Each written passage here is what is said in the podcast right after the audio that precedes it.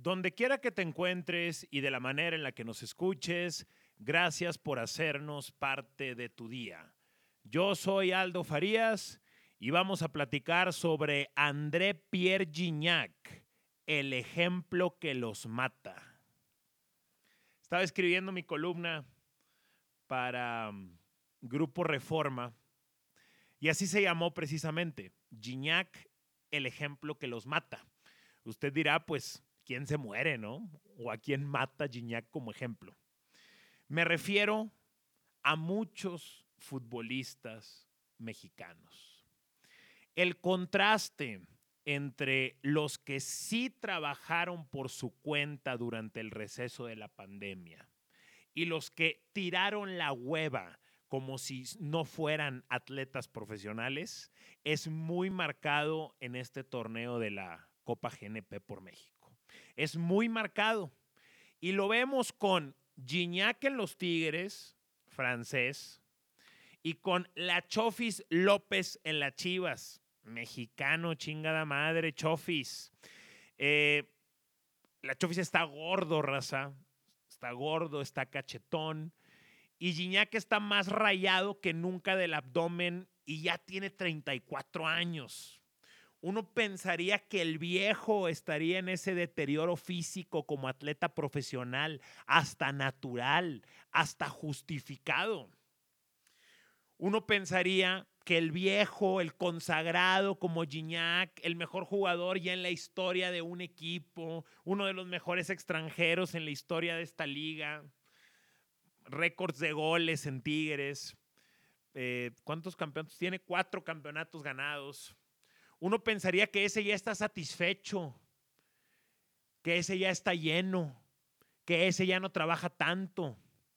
Y uno pensaría que el joven mexicano promesa en las Chivas con hambre de asistir a una Copa del Mundo, de ser seleccionado nacional. Bueno, no, me estoy yendo muy arriba. Con hambre, güey, al menos de ser titular en las Chivas. Uno pensaría que ese joven tendría que estar partiéndose la madre por más, ¿sabes? Con mucha hambre y de éxito, no de comida. Y resulta todo lo contrario. El viejo francés consagrado trae cuadritos y está corriendo más que cualquier otro que me pongas de toda la Copa GNP. Y el joven que tenemos, que tendría que tener todas las ganas de comerse el mundo, con toda su carrera por enfrente y con tantas metas por lograr, ese tiró hueva y regresa regordete. El buen ejemplo, raza. El buen ejemplo exhibe por naturaleza. Yo trato, trato de ser muy duro conmigo mismo en esto, aunque reconozco que en muchas ocasiones me vale un carajo. O sea, lo rompo, por así decirlo. Pero por eso hay que dejar que hablen. No lo rompo tanto, eh, a veces lo rompo. Hay que dejar que hablen. Hay que dejar que digan, que tiren mierda. Hay que dejar que ladren. Porque al final del camino, el buen ejemplo termina exhibiendo. Si tú haces bien las cosas, terminas exhibiendo pues terminas exhibiendo al colega que lo hace mal. En este caso, Gignac con sus acciones termina exhibiendo a muchos otros colegas. ¿Por qué les digo esto del ejemplo que los mata? Porque me refiero precisamente a esa exhibición y de dónde sale esta idea o dónde toma forma? Cuando sigues a Gignac en Instagram. Podrán pensar que es una tontería muchos, pero lo que uno comparte en sus redes sociales dice mucho de quién es, o al menos de lo que intenta proyectar. Y Gignac está constantemente mandando un mensaje de trabajo, que si es en la bicicleta, que si es en la cámara hiperbárica, que si es en este domo que le quita oxígeno para simular altura y que ya no juegue en alga en Toluca, ya ven que le pesa mucho el tema de la altura, que si son los ejercicios de core, que si viene un entrenador a su casa, que si está construyendo el gym, que si está al aire libre, pero todos los días hay trabajo por su cuenta. Y esto no es algo que venga solamente de la pandemia. Los que seguimos a Gignac en Instagram, sabemos que es algo que ya tiene varios años. No es una cuestión de un día para otro. No es tampoco una reacción por la pandemia. A la pandemia yo la veo como una especie de acelerador. La pandemia acelera tu fracaso o acelera tu éxito. Si mm, tú venías haciendo las cosas correctamente antes de la pandemia, la pandemia aceleró tu ventaja contra los otros competidores. Si tú venías haciendo las cosas en la dirección equivocada, si tú venías haciendo las cosas incorrectamente, entonces la pandemia aceleró tu desventaja contra tus contrincantes. cuando llega el momento de quedarse todos encerrados en la casa, pues Gignac ya traía ventaja. El cabrón ya tenía la bici, ya tenía la cámara, ya tenía el gimnasio y sobre todo, más importante que los recursos materiales, el güey ya tenía el hábito de trabajar por su cuenta. ¿Cuántos otros futbolistas tenían el hábito de trabajar por su cuenta. ¿Cuántos creen ustedes? De trabajar en tu casa. O sea, de, hacer lo que hoy estamos haciendo muchos por la pandemia. Yo empecé a ejercitarme en casa por la pandemia y me está yendo chingón, por cierto. Pero es la onda, el hábito de levantarte literalmente del sofá, güey. Te levantas del sofá, te levantas de la compu, te levantas de la cama, tienes a unos pasos la cocina, etcétera. Hay que crear un hábito. Un hábito que no se hace de la noche a la mañana. En algún eh, lado leí, no recuerdo bien la fuente, que son 21 días para generar un hábito. Bueno, pues si son 21 días, pues Gignac ya les traía 21 días de ventaja a los otros que no tenían la disciplina de trabajar por su cuenta en su casa, ¿ok? En su casa, más allá de lo que hicieran en el entrenamiento. ¿Quién sacó ventaja? Otro que no, que, que, muchas veces no es buen ejemplo, pero no, güey, cómo no, tiene muy buenas cosas. Alan Pulido. Alan Pulido es un jugador acostumbrado a trabajar por su cuenta, en casa o en el gimnasio. Él ya tenía la disciplina de hacer las cosas individualmente. Entonces, cuando llega la pandemia y hacer las cosas individualmente ya no es una elección, sino una obligación, pues esos jugadores que ya tenían el hábito terminan sacando ventaja. Y por eso Gignac, véanlo, está corriendo más que cualquier otro. Estamos hablando de un veterano de la liga, de un consagrado. 34 años tiene André Pierre Gignac. ¿Ustedes creen que no pudiera tirar la huevita en la Copa GNP por México? Pues sí, pero su mentalidad es diferente. Su mentalidad parece a prueba del tiempo. Ya en alguna ocasión hice un rant acerca de esto. Obviamente en modo rant las cosas son más aceleradas, más agresivas. Está el lenguaje corporal, están las caras, está el manoteo. Y en el modo post podcast, pues podemos cotorrear un poquito más la idea. Entonces aquí se las voy a platicar. Los grandes atletas o muchos de los grandes atletas son a prueba de tiempo. Tom Brady es a prueba de tiempo.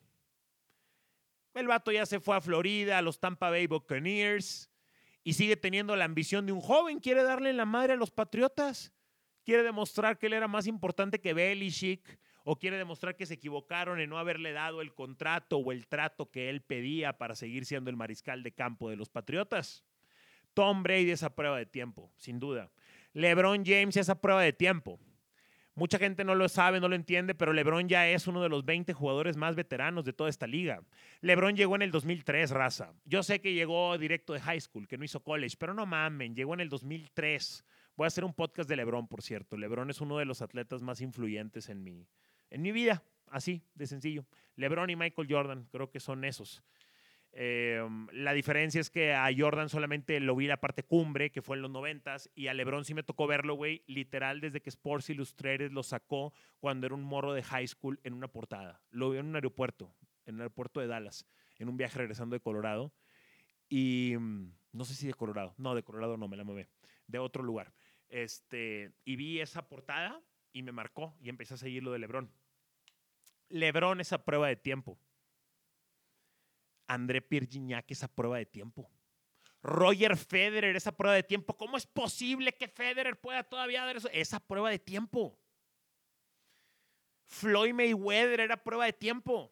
¿Cómo es posible que Floyd tenga esa condición con 40 años? ¿Cómo es posible que Floyd, si el Canelo, si Floyd le saca 15 años o 10 años al Canelo, ¿cómo es posible? Floyd Mayweather Jr., esa prueba de tiempo. Manny Pacquiao, esa prueba de tiempo. No mames, han visto la pelea que le ganó a Keith Thurman. Vean eso.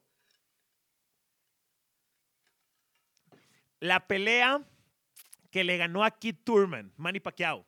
Díganme si el filipino no es a prueba de tiempo. Lo es. Tiger Woods, muchos, por no decir todos, ya lo dábamos por acabado, ya lo dábamos por muerto. Saludos a Pepito Villalba, Pepe Villalba. ¿Cuál Pepito? A la chingada los diminutivos. a menos de que así les guste a ellos, ¿verdad? Pepe Villalba. Saludos, mi Pepe. Pepe arroba el Pepe Sports para que lo sigan. Pepe siempre confía en el regreso de Tiger. Tiger es a prueba de tiempo. André Pierre Gignac está demostrando ser a prueba de tiempo. ¿Cómo lo está demostrando? Cuando le ves casi, cuando le ves mejor cuerpo a los 34 que a los 28 o a los 29. Vean el cuerpo de Gignac a los 27, le decían Big Mac en Francia. Véanlo cuando llegó en Tigres, rellenito. Véanlo ahora, con rayas en el abdomen. A los 34, cuando sería más fácil que lo tuviera a los 27, pero no, porque Gignac es a prueba de tiempo. ¿Por qué le puse a la columna el, el, eh, el ejemplo que los mata, yo trato de mandar ahí mensajitos de cosas que a mí me gustan, de cosas que yo ando escuchando, que yo ando viendo, que yo ando consumiendo, que ando comiendo, etcétera. Cosas que ando consumiendo, que me gustan mucho y que no están muy ligadas al tema del periodismo deportivo, pero que sé que del otro lado hay tan siquiera al menos uno que puede estar escuchando, puede estar viendo, puede estar leyendo y que puede identificarse con alguno de mis gustos.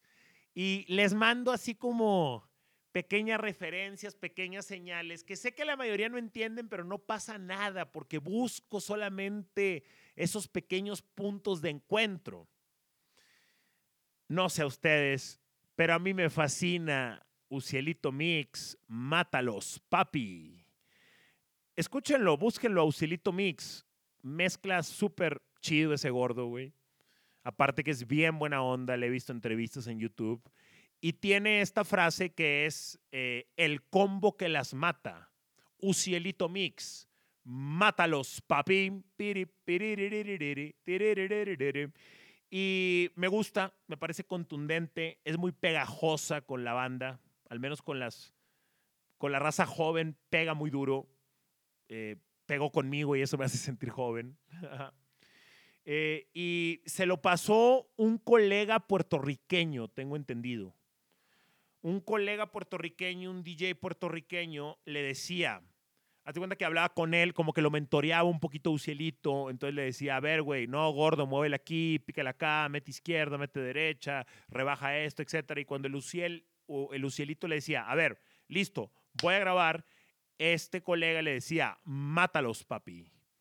Mátalos, papi. Algo así como puertorriqueño le decía, mátalos, papi. Entonces este güey se le fue quedando como una especie de, pues como una especie de cohete, mátalos, papi. O sea, párteles en su madre. Dales, güey. Deliver, güey. Entregue el resultado. Mátalos, papi. Por eso le puse así. A André Pierre Gignac, el ejemplo que los mata. El ejemplo que exhibe la indisciplina de muchos profesionales del deporte en México, mexicanos y extranjeros. Basta de sobreproteger al futbolista mexicano. Esos periodistas de bajo autoestima que creen que su trabajo depende, que se la creyeron cuando alguna vez algún tarado les dijo que comía de los deportistas. Raza, si les interesa el bien del fútbol mexicano, olvídense del fútbol mexicano, si les interesa el bien de esta industria en la que todos trabajamos, empecemos a exigirle al deportista profesional. No lo solapemos, no lo sobreprotejamos. ¿Cómo, ¿Cómo los presionamos? Ahí están los ejemplos en la cancha. Gignac no es el único, ¿eh? Hay varios. Gignac es el ejemplo más destacado que tenemos, sí, pero hay otros ejemplos que podemos usar para exhibir a esos que no están haciendo bien su trabajo. Pásenla muy bien en lo que quiera que hagan. Mucha fuerza, raza. Les agradezco mucho a los que estén compartiendo este podcast en redes sociales. Sigan pasando la voz y mátalos, papi.